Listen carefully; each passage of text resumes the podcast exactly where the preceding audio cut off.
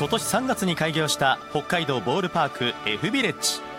新球場での開幕戦には多くの人たちが訪れました。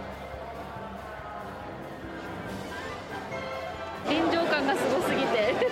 感動です。近くになんか選手を感じられてあなんか見えましたよ選手の方たち試合がない日も多くの来場者が WBC 優勝に貢献したファイターズのレジェンド大谷翔平選手とダルビッシュ有投手の壁画も人気スポットとなりました。入場料普段はかかるみたいなんですけど試合ない日はかからないみたいなのでそれもありがたく。家族みんなで楽しめていいと思います。外で遊びたいみたいなのでまだ外で遊ぼうかな3月のプレオープンからの2ヶ月で来場者数はおよそ90万人に上りました。コロナ禍以前の旭山動物園に迫る勢いで9月には目標としていた年間300万人を超え1年目のシーズンを終えました。そして今日行われた記者会見。球場の移転から F ビレッジの運営まで中心メンバーとして関わってきた運営会社の前澤健取締役と三谷仁取締役がこれまでの手応えを語りました。スタートは切れたんでこのスピード感を持ってですね2年目以降さらに前進していく必要があるなというふうに思って、まあ、気を引き締めているところであります。これだけお客さんにお越しいただいたので、まあ、さらにこう価値を上げていかなきゃいけいけないんだというふうにあの強くあの思いましたしまだまだやらなければいけないことが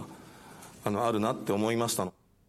UHB 北海道文化放送の八木と申します、えーお二人にお伺いしますけれども、え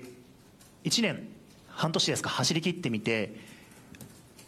予想外の発見効果あるいは予想外の課題っていうのはどんなところがあったでしょうか？まあ、こんなにまで、えー試合がない日にお客様が、えーこの F ビレッジに来てくれるのかっていうのは、まあ、プラスの意味での、まあ、サプライズだったというふうに思っています。一定レベルでは想定しておりましたけども、まあ、その、えー我々の予想を超えたかなっていうふうに思っています。一方開幕戦では試合後に大混雑するなどさまざまな課題も見つかりました。それでも試合を重ねるにつれ試行錯誤した結果来場者の満足度が上がってきたといいそのデータも示されました。会見では最後に来シーズンに向けた展望も語られました。もう少しエスカレーターがあってもいいなと思うようなところもあったりしてですね、まあ、それはあの、えー長い階段を、まあえーご年配の方々が歩いてるのをちょっと気になったりしてたので、まあ、そういったところをあの改善していきたいとかいろいろあるんですけども。開業を予定する例えば着工を迎えるような施設っていうのはあるんでしょうか？えーっとですね今、うん、それはな具体的に言いませんけども結構大きなのをお話ししてますので多分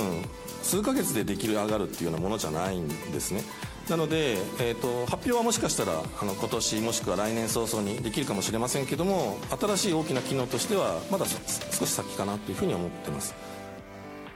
進化を続ける北海道ボールパーク F ビレッジ。来年も注目です。